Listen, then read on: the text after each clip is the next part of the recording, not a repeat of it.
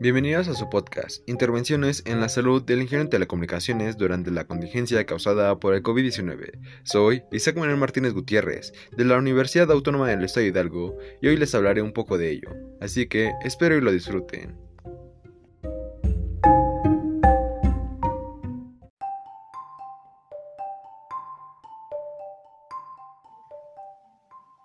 Pero antes que nada, ¿qué son las telecomunicaciones? Para dar un poco de contexto.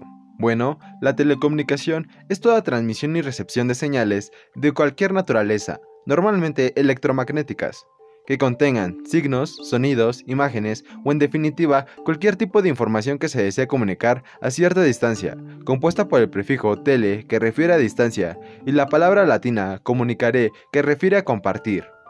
Una vez dado el contexto, ahora sí podemos avanzar. El mundo se está recuperando de una pandemia que a finales del 2019 dio inicios y ha afectado a millones de personas y naciones. Nosotros, como ingenieros, tenemos el compromiso de innovar, mejorar y mantener la comunicación entre las personas. Por ejemplo, en los sectores de salud, que es en donde más se vio reflejado nuestro aporte a ello, y las e-salud, que refiere al uso de tecnologías para el desarrollo o apoyo de un diagnóstico médico, que ayudó a crear una nueva base de datos de cada contagio por hospitales.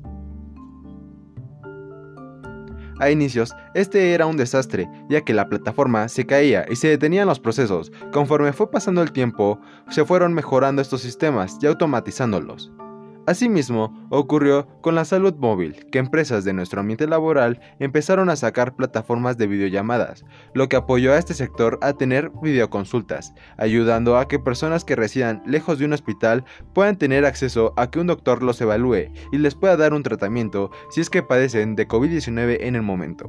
Aunque también existe o hay personas en el que no pueden tener acceso a Internet, ya sea por su situación económica, no se le permiten obtenerlo, o por su localización, donde no se alcanza la señal de internet o datos móviles, lo cual causa que miles de personas tengan que ponerse ante cuarentena lejos de su familia, en donde no pueden contagiar a otras personas sin tener algún conocimiento previo de ello, más la información que se es transmitida por televisión.